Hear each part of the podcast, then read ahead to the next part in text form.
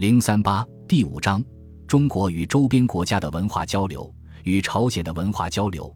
明代中国与周边朝鲜、越南、日本和缅甸的文化交流，较之宋元时期又有了进一步的发展。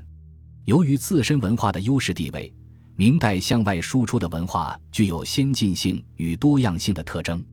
与此同时，明朝也输入邻国异域的文化，为自身的发展注入新的活力。明初统治者鉴于元朝对日本等国用兵的失败，吸取前朝教训，立足于稳定国内统治，不轻易对外用兵。明太祖在《明皇祖训》中明确规定一些不争之国，他认为四方诸夷皆陷山隔海，僻在一隅，得其他不足以攻击，得其民不足以使令，告诫其子孙不要向外扩张，同时积极开展与周边国家的政治。经济与文化交流。洪武元年，即前世出访高丽，通报他已即位改元，取代元朝统治，希望与高丽重新建立外交关系。洪武二年，高丽国王前使入明，请封爵。洪武二十五年，大将李成桂推翻高丽王朝，自立为王，经明朝承认，改国号为朝鲜。明与朝鲜友好相处，关系密切。经济文化交流都优先于其他国家。当时中国向朝鲜输出绢布、药材等物，朝鲜向中国输出耕牛、马匹、纸张和珠布。永乐两年，朝鲜一次就赠送中国耕牛一万头之多。政治上的友好关系和经济上的相互支援，促进了中朝两国的文化交流。明朝科举对朝鲜的影响。洪武三年，明太祖向高丽遣使，颁布科举程式，准许高丽、安南、占城的士子参加本国乡试后，可以前来明朝京师参加会试，优先录取。李朝建立后，朝鲜继续实行科举制度，规定四书、五经、通鉴以上格式为基本教材，应试时必须写作表彰古赋，使汉文学成为朝鲜文士学习的范本。因此。朝鲜便大量采购中国的图书，朝鲜使者、商人到中国后，都备有中国旧典、新书、拜官小说的书目，按照书目找书，不惜花费重金购买，带回本国。李朝印刷业十分发达，成宗李谢时，不但朝廷大量印刷诸子百家书籍，广泛流传，而且下令各地刊印书册，经、史、子、集之外。《三国演义》也被翻印，许多朝鲜著作也在这时陆续印成，如《高丽史》《三国史记》《东夷宝鉴》和崔致远以及各家诗文集等。成宗二年，还参照《唐六典》等中国法典及诸子家礼，编成并刻印了六卷《经国大典》。这部政治纲领性质的大典的编印，使朝鲜的立国规模、典章制度趋于完备。朝鲜铜活字与签字印刷传入中国，中国发明的活字印刷术首先传入朝鲜。后来，朝鲜人在中国活字印刷术的基础上，先后发明了铜活字和铅活字，成为世界上最早使用铜字与铅字印刷的国家。朝鲜铜活字原称铸字，现存世界上第一次使用金属活字印刷的书籍。是一二三四至一二四一年，晋阳侯崔仪采用铜铸活字印成的《古今详定礼文》五十卷，共二十八本。为了扭转图书仰赖中国的局面，太宗李方远于一千四百零三年设立铸字所，由李济主持铸造了几十万个铜活字，以提高书籍的印刷速度和质量。在十五世纪，李朝铸造铜活字达十一次；十六世纪又铸字三次。后来，朝鲜的铜活字传入中国，我国也在15世纪末铸造了铜活字，但由于纸墨的质量不如朝鲜，铜活字印本也远逊于李朝的印本。一因436年，世宗李祹又命世祖李柔书写《通鉴纲目》大字，书名《思政殿训义》，浇铸签字，用以排除正文；小注则用假银年浇铸的铜活字，签字与铜字混合排印。不久，朝鲜签字也传入中国沿海地区。成书于弘治、正德年间的陆深《金台纪文》载云：“今日毗陵人用铜铅为活字，饰板印有巧变，说明当时的常州除用铜活字印书，还采用铅活字，昔至今未见其印本。汉字对创制朝鲜文字的影响，朝鲜自古至李朝末年一直用汉字作为其正式通用的文字。李朝世宗为了推进本民族的语言，在一四百三十三年设立燕文局，命集贤殿学士郑林旨、申叔周、程三问等人，仿照明朝的洪武正韵，创制训民正音，制定新的文字。为此，程三问、申叔周先后十三次来到中国的辽东，拜访在那里谪居的明朝翰林学士黄赞，向他请教音韵学和发音表记。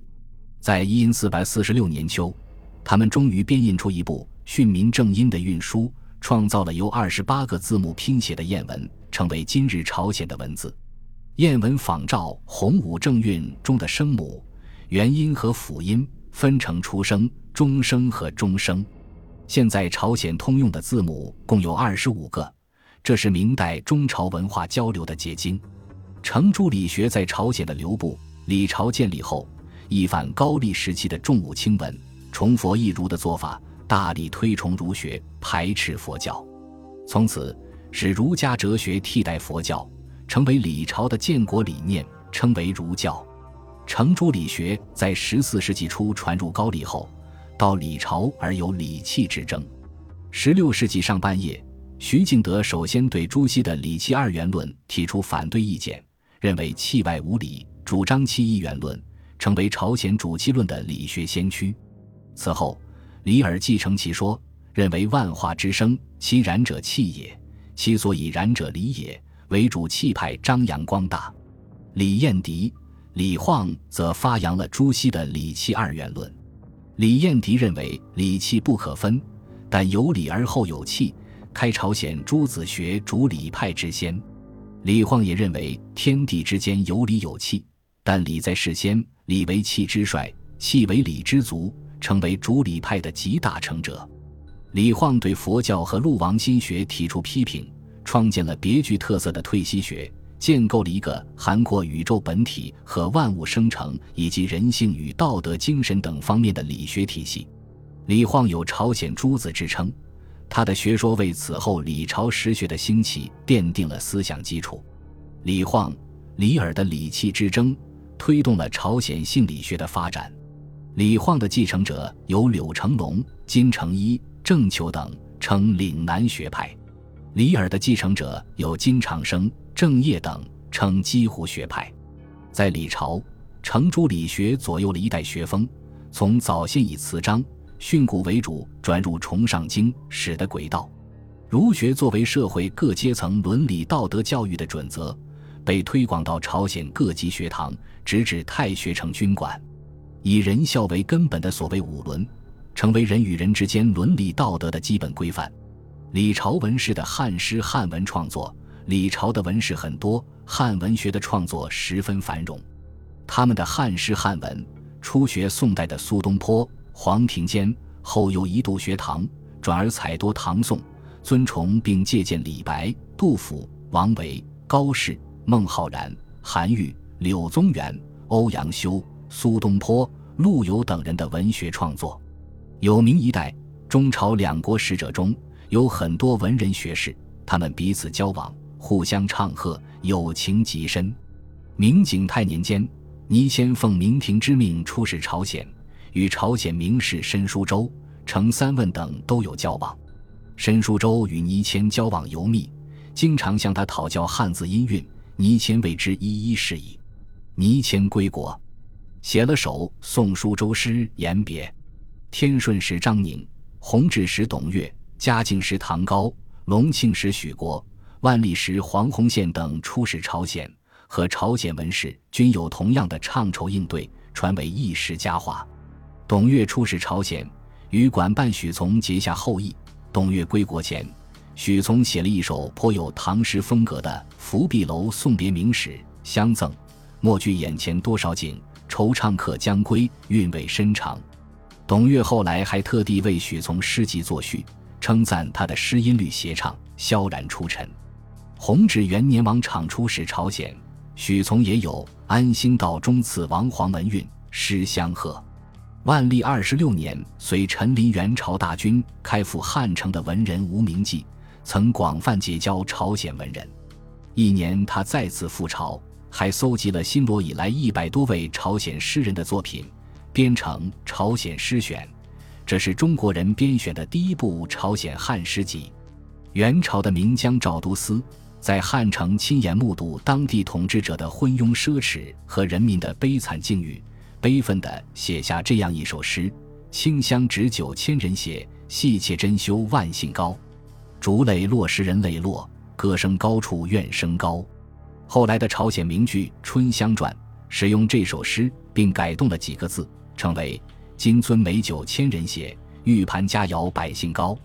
竹泪落时民泪落，歌声高处怨声高。”赵都司的这首诗。堪称是中朝两国友谊和文学交流的佳作。朝鲜仿制中国陶瓷，明朝长江江西景德镇御窑烧制的青花瓷器作为珍贵的礼品，赠送给朝鲜李氏王朝。朝鲜君臣对这些制作极其精美的青花瓷器赞叹不已，大为惊讶。宣德三年，明朝使臣引奉献给李朝世宗青花瓷器时。世宗就下指命李朝官窑进行仿制，制细烧造青花瓷器。这些仿制品大都具有浓厚的中国文化色彩。例如，仿制的供朝鲜文人学士们使用的八角水洗，竟会有中国湖南省洞庭湖和潇江、湘江的所谓八景：元浦归帆、洞庭秋月、平沙落雁、烟似晚钟、山似晴岚、渔村落照、江天暮雪、潇湘夜雨。这也从一个侧面反映了中国文化对朝鲜的影响。中朝医药学的交流，在医药学方面，中朝两国的交流也很频繁。许多朝鲜医学家从事中国医药学的研究，有些人的造诣甚至超过中国同行的水平，从而对中医药学的发展做出重要的贡献。例如，朝鲜医学家金礼蒙等人经三年的努力。于一因四百四十五年编成的医药巨著《医方类聚》多达三百六十五卷，分为总目、五脏门、小儿门计九十五门，收方约五万条，全书字数近千万。此书是仿照中国唐代王韬《外台秘要》及宋代盛惠方的体例编撰的，每论每方悉载明出处。全书征引的参考书目多达一百五十三部，除历代医学著作外。还兼收载有医药学内容的传记、杂说、道藏与释藏等，内容十分丰富，称得上是十五世纪以前朝鲜医学的集大成者。一六一一年，朝鲜医学家许俊选择中国明代以前的医学著作八十余种，以及朝鲜医学家的医学巨著《医方类聚》《香药集成方》等，则其精要撰成《东医宝鉴》。该书分内景、外形、杂病。汤液、针灸五类，共三十三卷，其中内景、外形论述人体解剖、生理；杂病则分为临床各科，分别论述其疾病的脉、因、症、治。汤液为本草学专卷，针灸篇介绍针灸经络数学和针灸方法等。该书的撰成刊印，不但对朝鲜医学的发展做出了杰出贡献。也对中国、日本等国的医学发展产生了广泛的影响。朝鲜内医院教习御医崔顺利等在临床治疗中对某些医药产生疑问。万历四十七年，他经朝鲜国王批准来到中国，向明朝太医院请教。明廷任命御医傅茂光为正教，太医朱尚曰、杨家作及教习官赵宗志为副教，在太医院为崔顺利等答疑。并互相进行讨论。之后，傅茂光以问答形式将答疑与讨论内容整理汇编成《医学疑问》一书刊行。中朝两国这种医学学术讨论会，明代曾举行过多次。据傅茂光《医学疑问》一书所载的赵南星题云：“廷尉有抽，问谁治之？曰：太医院吏目副君茂光。于即请之。”则知往年朝鲜时所选内医院官来，以方书药性未解者，上书得旨，下礼部许其就太医质问，无感应者。唯以言语不通拒之。至万历丁巳，副使院正催顺利，方以复军应之。所回答一等记。余有见，认为未曾有不胜御窑俯伏而败。指万历年几位副使迁正安国臣来，明年副使院正引之危来，皆以复军应之。于是以所问可为三策：无不博涉周之，叩之极明，不待思索，则幸太医院有人匪复军，则为外国所轻矣。中朝医学界举行学术讨论会，是中外医学学术交流史上的一个创举。